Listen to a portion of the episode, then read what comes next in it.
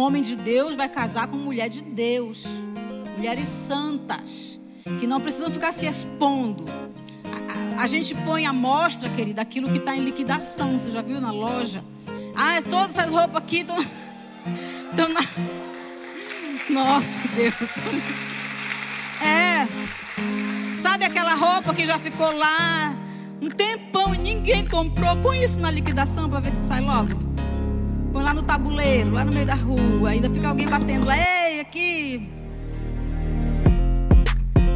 Mas aquilo que é especial está guardado lá na vitrine, bem bonito, na chave, né? Tem que abrir para poder tirar. É muito valioso, é muito especial. Não precisa ficar se expondo.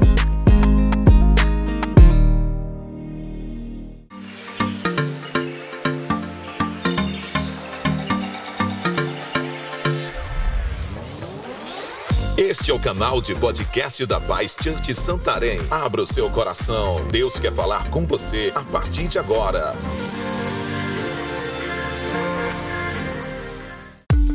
Para nos conhecermos melhor, siga nossas redes sociais. Arroba Paz Santarém BA.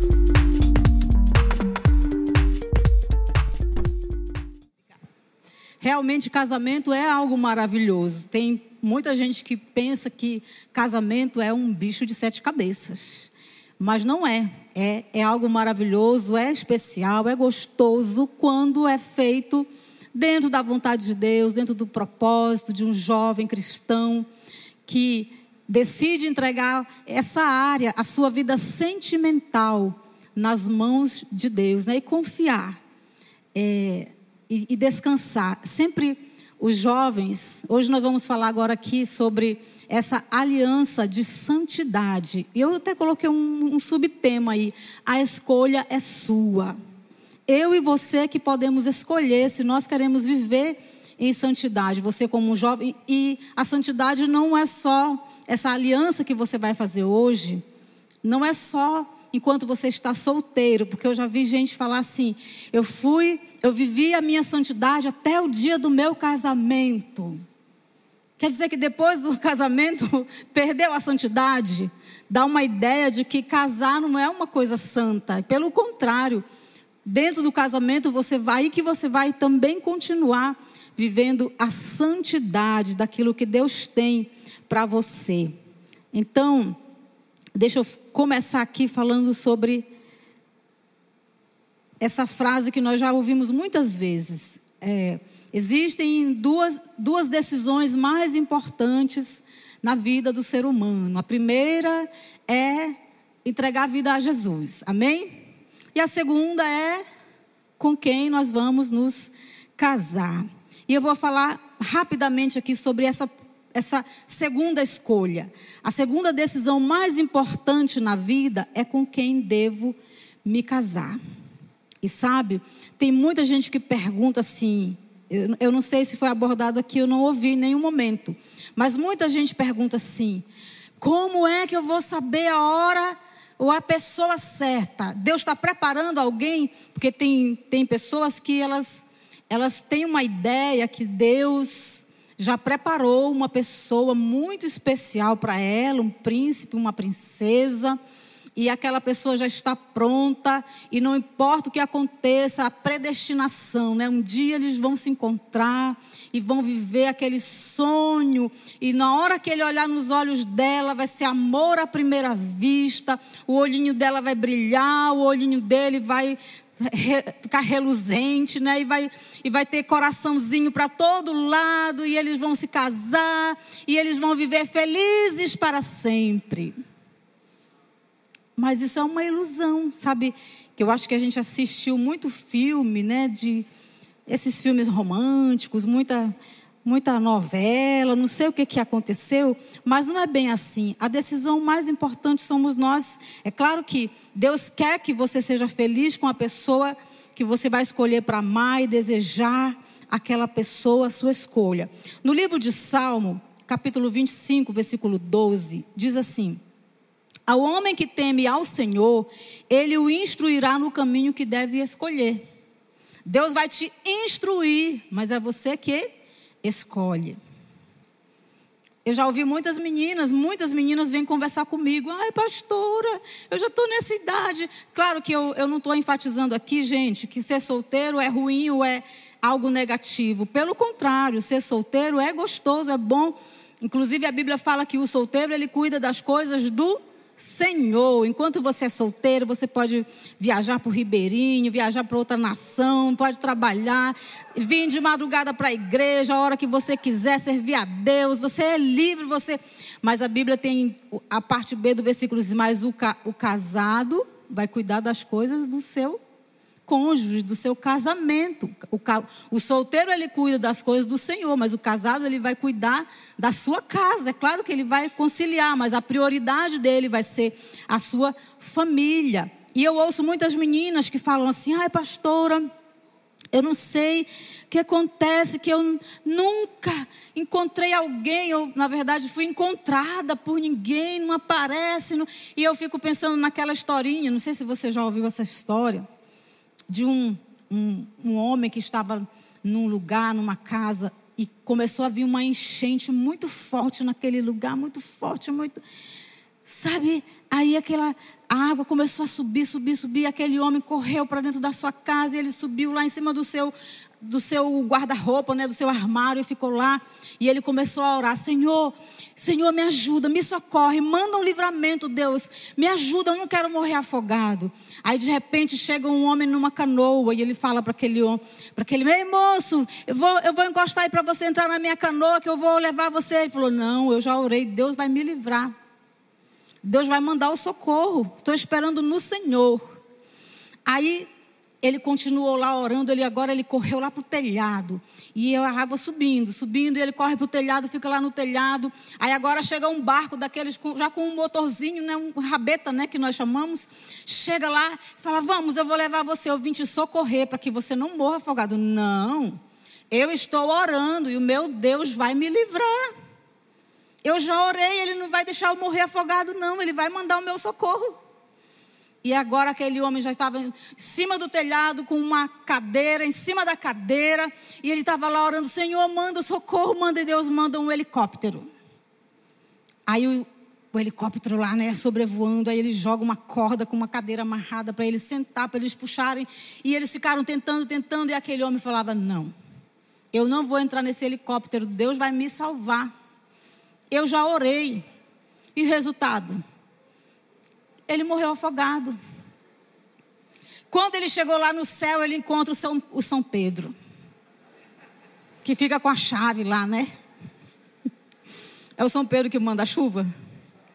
Bom, aí ele foi lá com São Pedro. São Pedro, por que você fez isso? Olha o que Deus fez. Eu orei, eu clamei, eu, eu fiz as minhas rezas, as minhas preces. Deus me ouviu. Ele falou: Meu filho, Deus mandou a canoa, você não quis. Deus mandou um barco com motor, você não quis. Deus mandou um helicóptero, você não quis.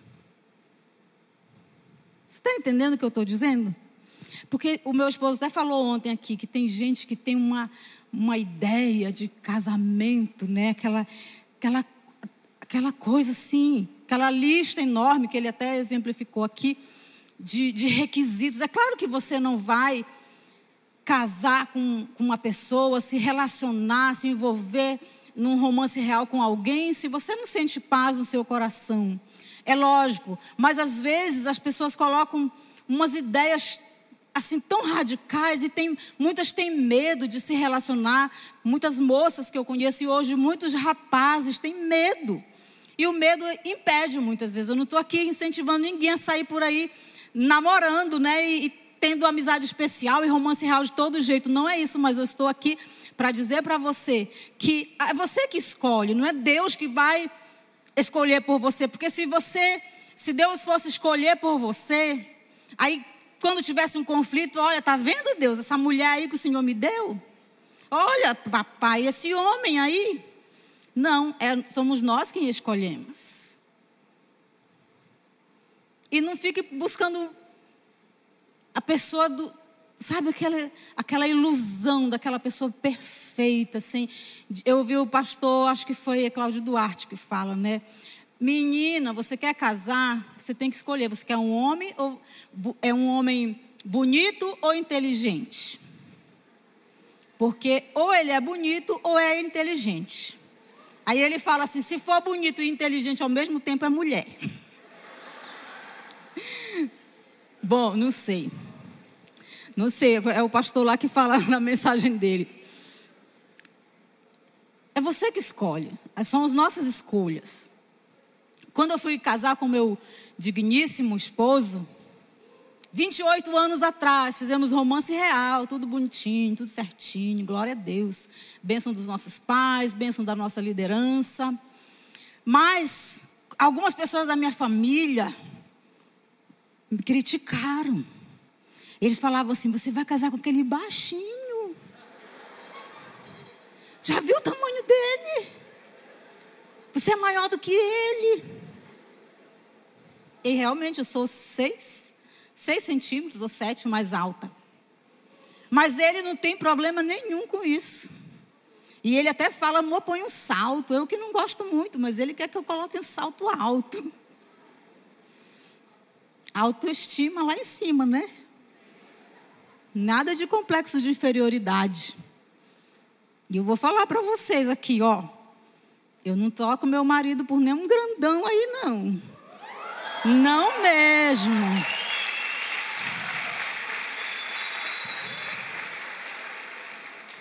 Mas tem menina que, ah, porque é, o fulano gosta de mim, mas eu acho o nariz dele tão assim, sabe? Não, não quero porque o nariz. Ah, meu Deus. O conteúdo é mais importante do que, é claro que é, você tem que casar com uma pessoa que você acha bonito, lógico, né? Você gosta do que você está vendo, você vai acordar todo dia e vai se deparar com aquela figura lá do seu lado, na sua cama. Ou na sua rede, não sei lá onde você dorme. Quando nós estávamos noivos, o pastor Walter, que era o nosso é, pastor naquela época, ele falava para o meu esposo: Luiz, tu quer casar mesmo, Luiz? Ele gosta muito de brincar, né? Tu quer casar mesmo, Luiz? Luiz, quero. Mas tu já viu a Miriam sem maquiagem? já viu a Miriam assim descabelada? Como é que ela fica? Já, pastor, ela é linda de todo jeito. Essa é a escolha mais, é a segunda escolha mais importante. É a você que escolhe. Não espere que Deus vai escolher por você. Deus vai te direcionar. Deus vai te dar, né? Mas pode te dar alguns sinais para você seguir. Mas a decisão é sua, a escolha é sua.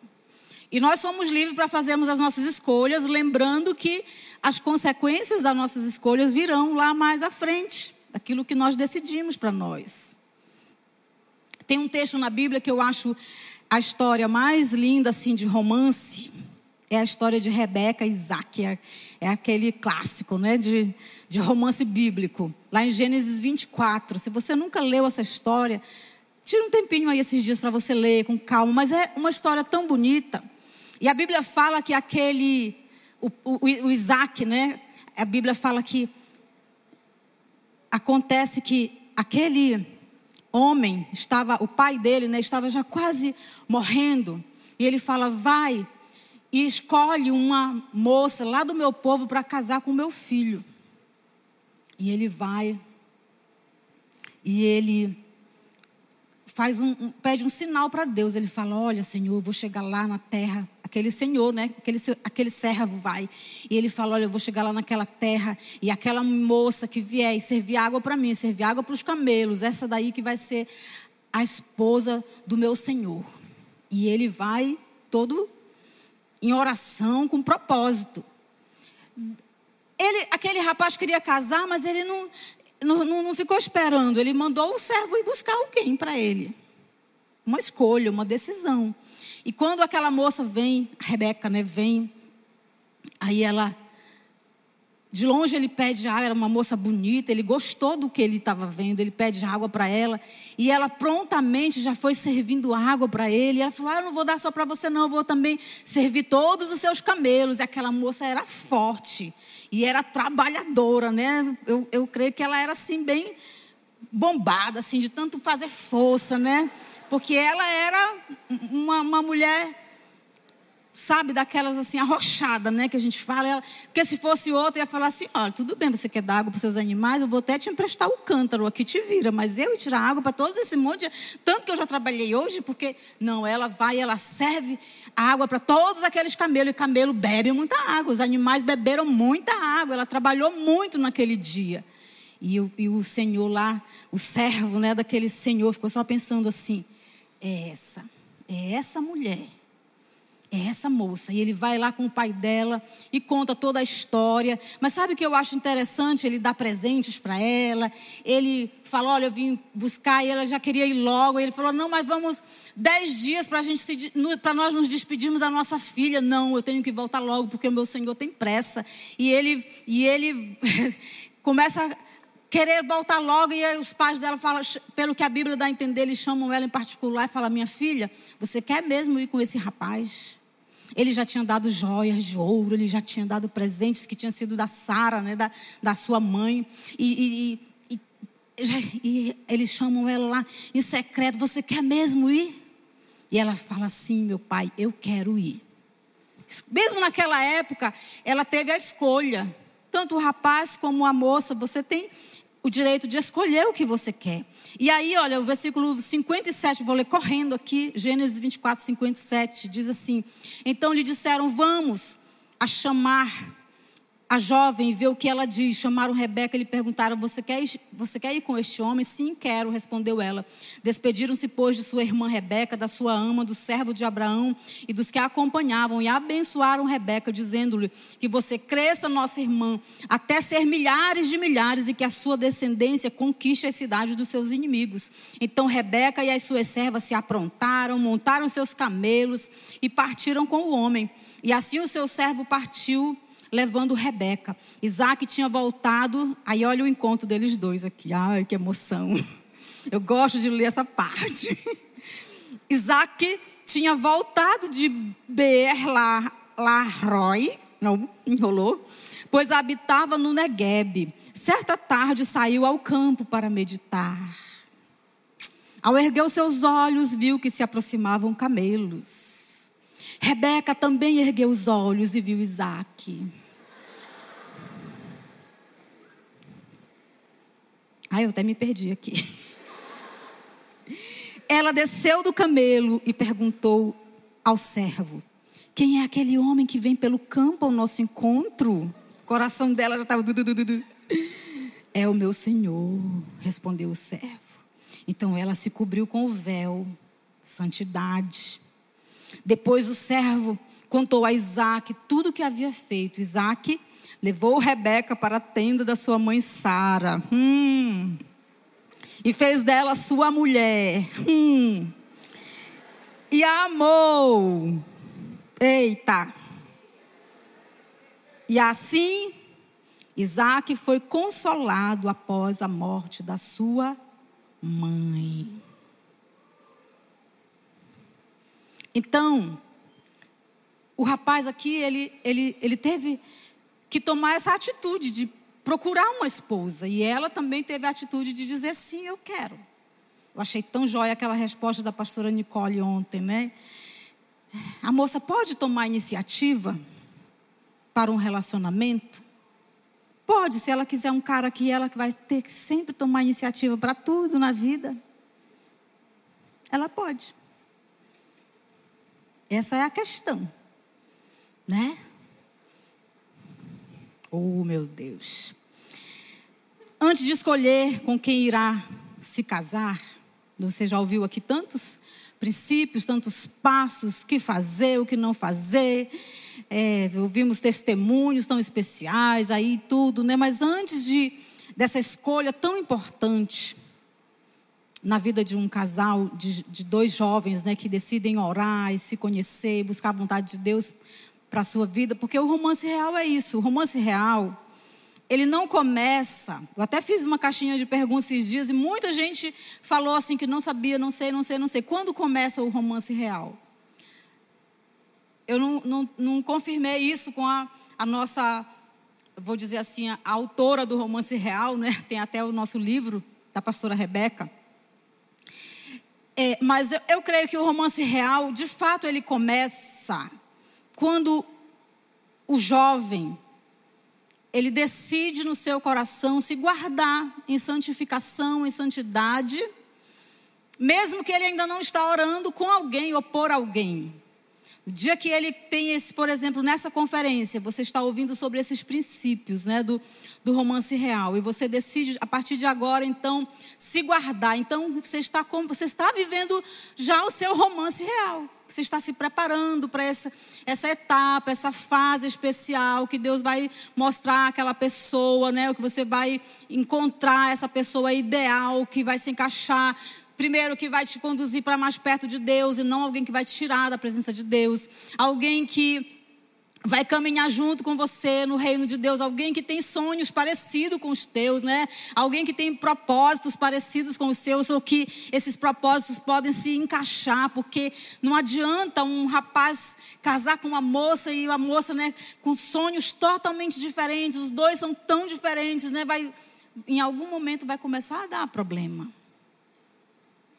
Agora tem aquela questão, né? Tudo que, tudo que é acordado antes, né? Tudo que é conversado antes, combinado antes, dizem não sai caro. Mas muitas vezes combina uma coisa no romance real e lá no casamento vai ser diferente. É, eu, o meu esposo disse que eu sou boa de desfazer noivados. Não é verdade, não. Mas já teve várias, já teve várias meninas que vêm conversar comigo, assim, quase colocando a aliança já no dedo. E eu falo assim: você tem certeza? Bem olhando nos olhos. Você tem certeza? Eu lembro de uma delas que veio. Eu falei: tá, é, é uma pessoa que eu amo muito, muito, muito, muito essa moça. E ela veio conversar comigo. Eu falei: você, eu estou orando por essa pessoa e tal. Eu falei: você tem certeza? É, quais são as características nele que, porque a gente. Porque quando você está apaixonado por alguém, você quer ver só o lado bom da pessoa, o lado bonito. Mas é a hora de você olhar as falhas, os erros. É, tem aquele, aquela frase assim, quando você está namorando, está numa amizade especial, você tem que abrir bem os seus olhos para você ver com quem você está casando. Com quem você está caminhando para o casamento. Agora, depois que já casou, aí você tem que fechar os seus olhos. Não, aí não adianta mais. Sabe que eu casei com uma pessoa errada? Agora vai ter que ser a certa, agora ela é a certa para você. Por isso que tem que abrir bem os olhos. Eu falei para ela: você já olhou as características que você não gosta? Sim, pastor, eu vejo isso, eu vejo isso. Eu falei: tá, você está disposta? Você acha que você vai conseguir viver com esse rapaz dentro de um casamento, vendo essas atitudes? Não, mas ele vai mudar. Ele é assim porque ele precisa de amor, ele é muito carente, pastora. Ele precisa de muito carinho, de atenção, ele vai mudar. Eu falei: olha, se no namoro, no romance real, na amizade especial, ele já está dessa forma, no casamento não vai ser diferente, vai ser pior. Porque no romance real, o casal ainda tenta dar aquela amenizada, né, aquela disfarçada. Depois que casa, você vai ver quem é de fato realmente aquela pessoa. Você vai conhecê-la realmente, de fato, de verdade, quem ela é, dentro do casamento. E aí essa moça me ouviu e depois de uns dias ela me procurou e falou que realmente tinha tinha desistido, né? Do, tinha desistido de casar com aquele rapaz. E, e depois de um tempo eu encontrei com essa moça falei, pastor, eu queria lhe agradecer, porque hoje esse rapaz está desviado completamente, está nas drogas, está na prostituição, está numa vida terrível. Eu não sei como seria a minha vida se eu tivesse casado com ele. Então, é importante você ouvir o conselho dos, dos seus líderes. Mas vamos correndo é a primeira decisão mais importante da vida. A segunda é essa que eu acabei de falar, né? É com quem eu vou casar. E a primeira, antes de eu escolher com quem eu vou me casar, tem uma decisão mais importante, que é entregar a vida a Jesus. Isso aí todo mundo sabe, né? Mas entregar a vida a Jesus não é só vir à frente num, num culto ou na célula e repetir uma oração e entregando a vida a Jesus. Entregar a vida a Jesus é decidir viver uma vida de santificação. Eu quero é, falar para você aqui a definição de santificação. Eu vou pular aqui por causa do, do horário. Definição de santificação. O que é a santificação? Pode colocar aí no telão, por favor, essa definição de santificação? Eu acho que tem aí. Pode ser? Não pode? Sim? Não? Vamos lá. Definição de santificação. Santificação é o processo de modelagem pelo qual a essência da imagem e semelhança de Deus, desonrada pelo pecado, vai sendo regravada no coração do homem. Repetindo, santificação é o processo de modelagem pelo qual a essência da imagem e a semelhança de Deus vai ser regravado no coração do homem. Esse, essa imagem e semelhança de Deus de santidade, por isso que a Bíblia fala, Deus fala, né, ser de santos, porque eu sou santo. Isso foi destruído no nosso coração pelo pecado. E quando agora nós entregamos a vida a Jesus, nós temos que tomar essa decisão de novo de viver a santidade. E eu falo assim, queridos, não é fácil hoje, nos tempos tão modernos que nós temos vivido, não é fácil viver uma vida de santidade. Se você for bem pensar, para todo lugar que você olha, tem sensualidade, tem imoralidade, tem pornografia. Como a, a, irmã falou aqui, até para você acompanhar uma modelo, às vezes, para se inspirar numa roupa, você acaba, às vezes, vendo coisas que não, não são edificantes. E a gente não tem como viver dentro de uma bolha, né? Nós estamos aqui. Então eu creio que o processo de santificação na nossa vida tem que ser todo dia. Sabe, igual aquela pessoa que foi alcoólatra, e, e, e um dos lemas dele é vencer todo dia. Todo dia, Senhor, me faz santo hoje, me ajuda a vigiar meus olhos, meus ouvidos, meu coração, meus pés, minhas mãos, meus pensamentos. Me ajuda a vigiar, me ajuda a ser santo. E ser radical com o pecado. Tem gente que brinca com o pecado. Eu, eu, eu vim de um, de um tempo, de uma geração, né, que até no nosso romance, naquela época, não era romance real, era namoro radical. E a pastora Rebeca bem explicou aí: não existem regras dentro do romance real. Nós não queremos os jovens cheios de regrinhas. Não pode isso. Não pode, sabe, igual se ficar limitado ali naquele quadrado, né? Não, se eu passar disso aqui, eu estou pecando. Se eu encostar meu dedo mindinho no né, já estão em pecado. Se eu fizer tal coisa, eu estou em pecado. Não é isso o romance real. Mas, como o pastor Luiz falou ontem, cada um de nós sabemos quais são as áreas de fragilidade em nós, aquelas áreas que é perigoso. Então, assim, com muito amor e carinho eu falo, né? Tem gente que fala assim: ah, eu acho que não tem nada a ver beijar no romance real. Isso é entre você e Deus. Mas fala a verdade: é possível beijar alguém e não ficar tentado a ir mais além? Sim ou não? Hum?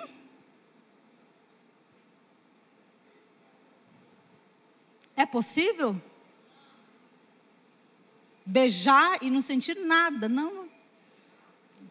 Ósculo santo, pastora. Ósculo santo.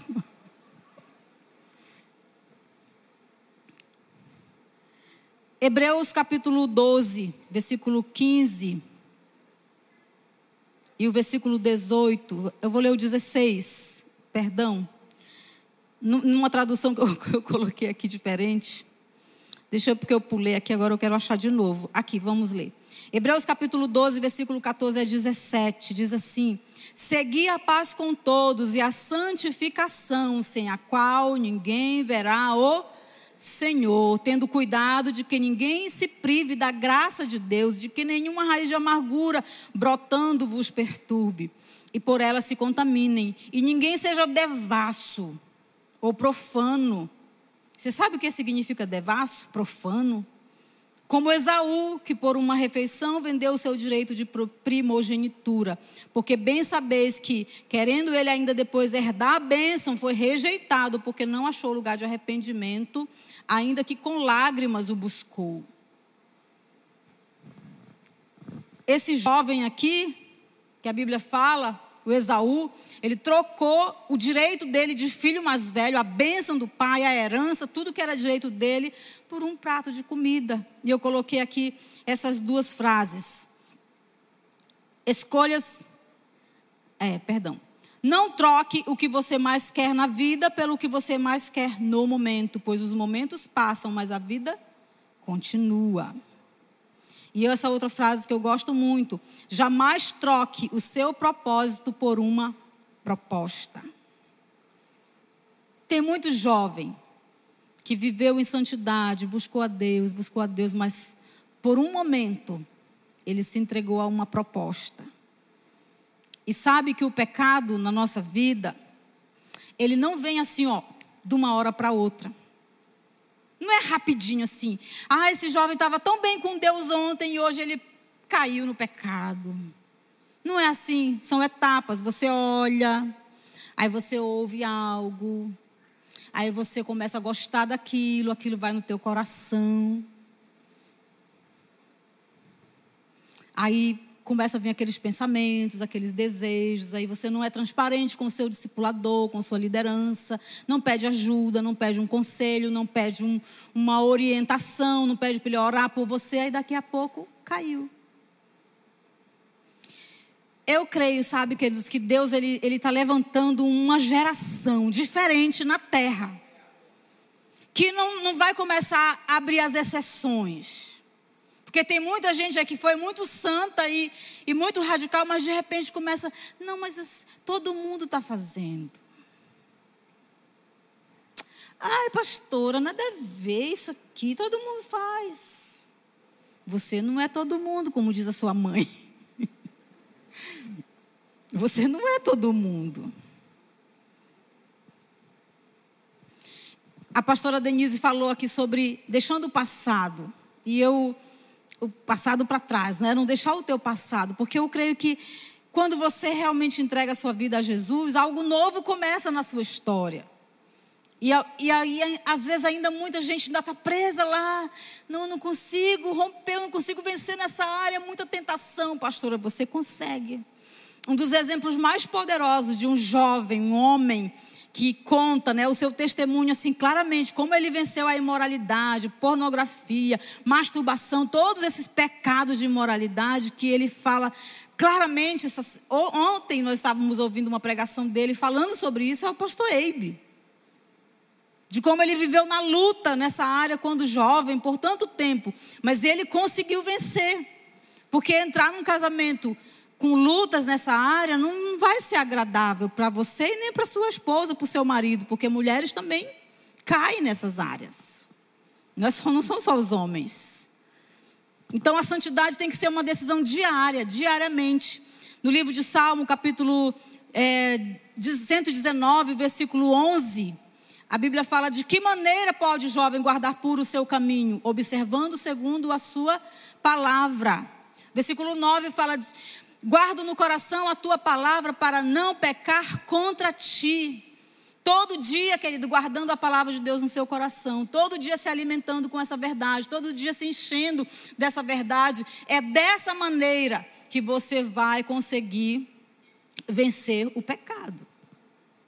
Não brinque com o pecado.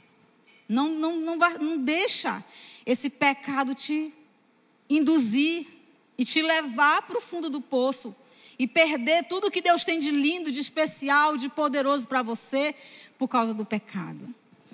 E nós fizemos uma viagem uns dias atrás com um casal de pastores e eu pude ouvir o testemunho, eu não conhecia o testemunho daquele casal. E eu, eu fiquei maravilhada. Se eu pudesse, eu até iria trazê-los aqui hoje, mas o tempo é tão pouco, né? Para contar o testemunho deles. E, e eu fiquei emocionada de ouvir a história daquele casal. Aquele rapaz converteu muitos anos atrás, aqui na nossa igreja em Santarém. E ele era um, um daqueles caras, antigamente tinha muito aqui em Santarém, aquelas gangues, né? Que, que saía na rua matando e bagunçando e aprontando e roubando. Quem pegasse. Tinha muito isso. Eu creio que não existe mais isso em Santarém, né? Graças a Deus. Mas era um, foi um tempo difícil. E ele era um desses. E o apelido dele lá era Pezão. Ele era o pezão. E aquele rapaz horrível. Vida destruída em todos os sentidos. Tinha três filhos com três namoradas, se eu não me engano. Acho que, se eu não, se eu não me engano, cada filho era com uma mulher diferente.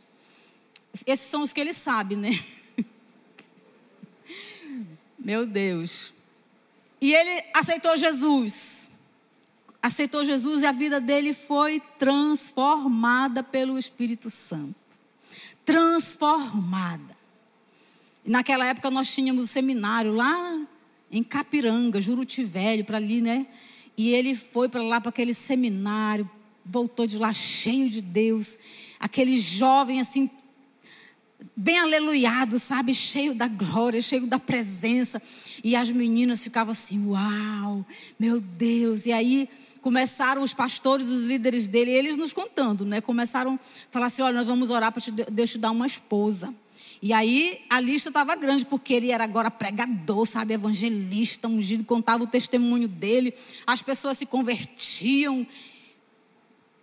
E lá também, naquele mesmo ano, converteu uma moça. Vida destruída, sofrida. Ela veio para Jesus com um filhinho. E ela foi contratada para ser a zeladora da igreja lá, do núcleo, que era a congregação naquele tempo. E ela limpava o chão. E ela disse que ela via: olha, o fulano vai casar. E ela limpando o chão lá. Fulano vai casar. E ela coração dela jamais ela imaginava que seria talvez um dia a possibilidade dela ser aquela pessoa escolhida. Ela pensava assim: eu já tenho um filho, eu, ele vai ter que assumir meu filho, porque como que ele vai querer, né?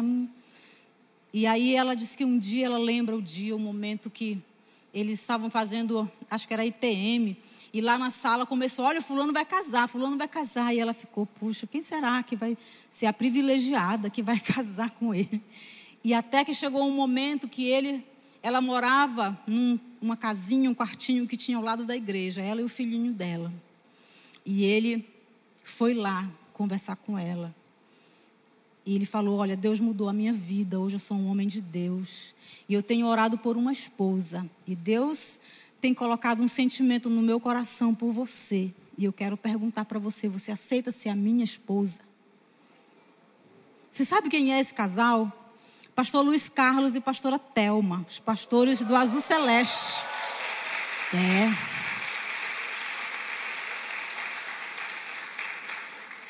E eles se casaram, aquela vida porque tão destruída, né? Deus restaurou. E ele assumiu o filhinho dela, criou aquele rapaz como filho dele. E ela depois, dois dos filhos, se eu não me engano, vieram também morar com eles. Eles já começaram a família com três filhos. E depois eles tiveram mais dois. Hoje eles têm seis filhos. Um dela, dois, três dele e dois deles dois. E seis deles, deles dois também. Os seis. Por que, que eu estou falando isso? Porque às vezes tem muita gente que pensa, pode pensar assim: ah, o romance real é só para quem tá certinho, tudo bonitinho na igreja, aceitou Jesus, nunca se envolveu com ninguém, vou fazer tudo certinho, vou casar. Não. Talvez você veio do mundo todo detonado. Talvez você tem filho, você tem filha, você não sei. O seu filho não é um problema, o seu filho é uma bênção na sua vida. Se tem alguém aqui que já tem um filho.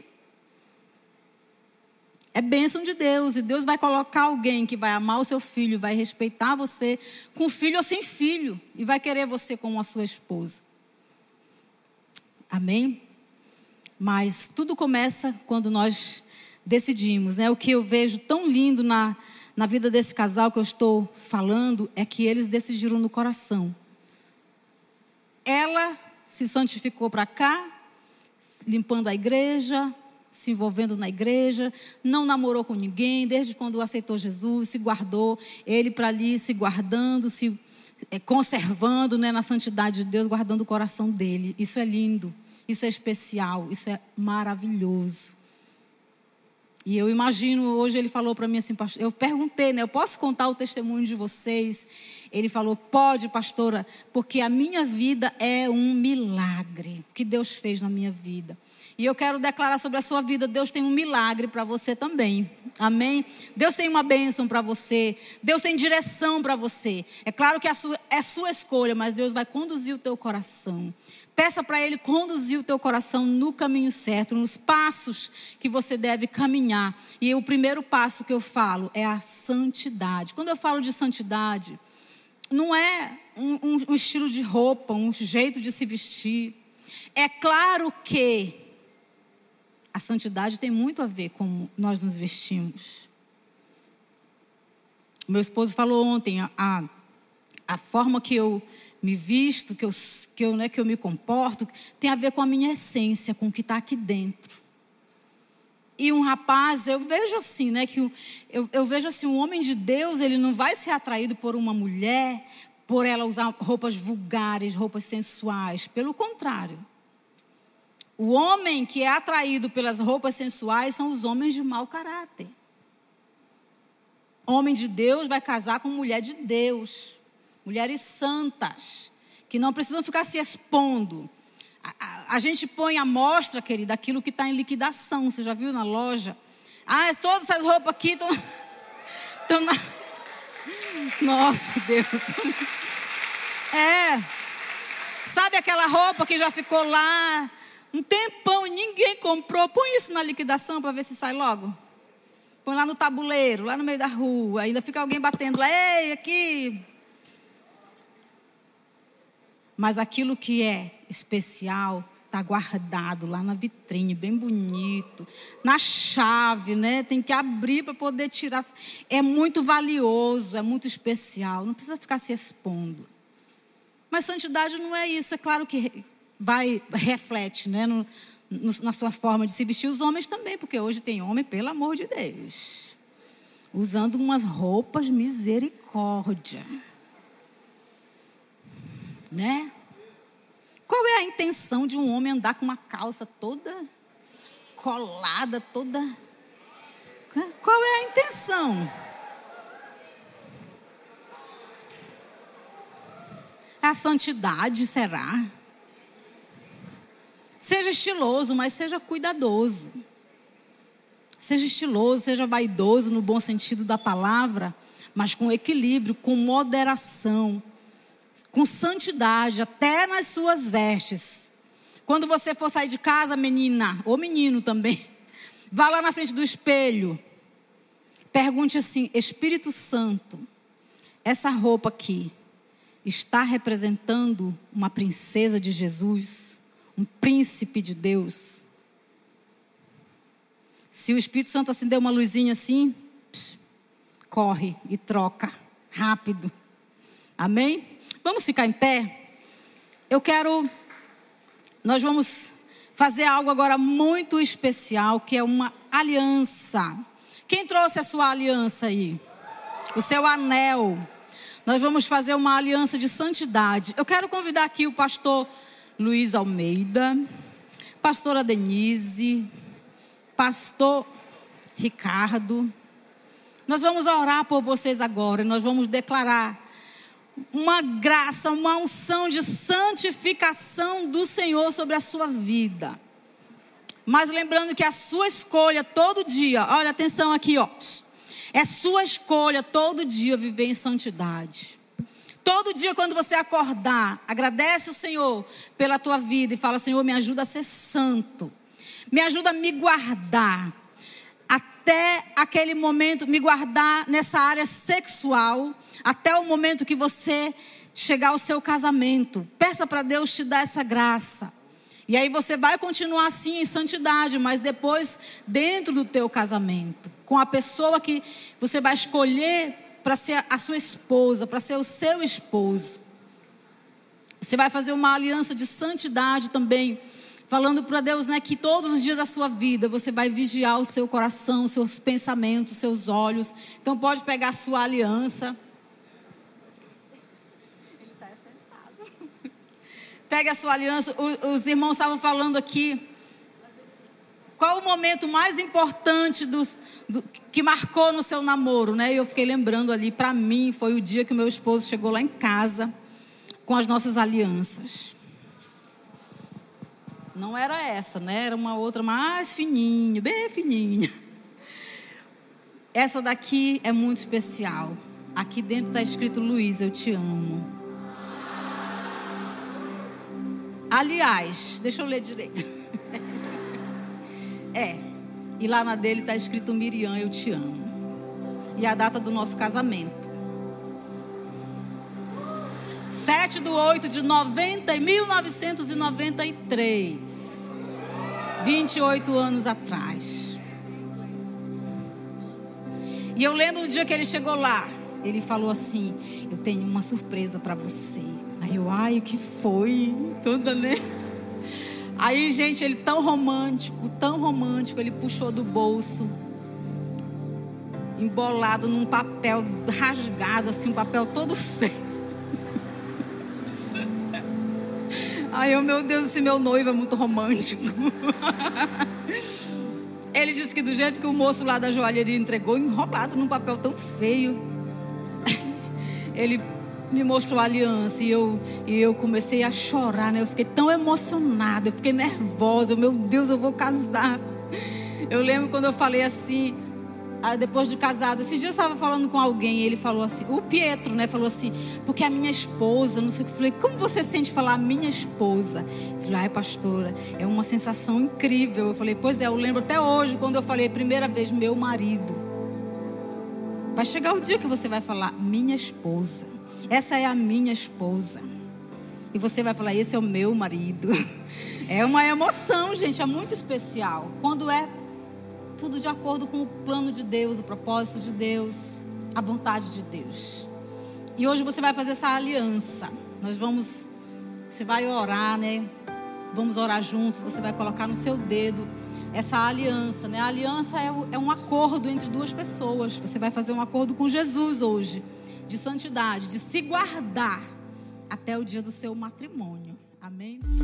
Para nos conhecermos melhor, siga nossas redes sociais. Arroba Pai Santarém BA.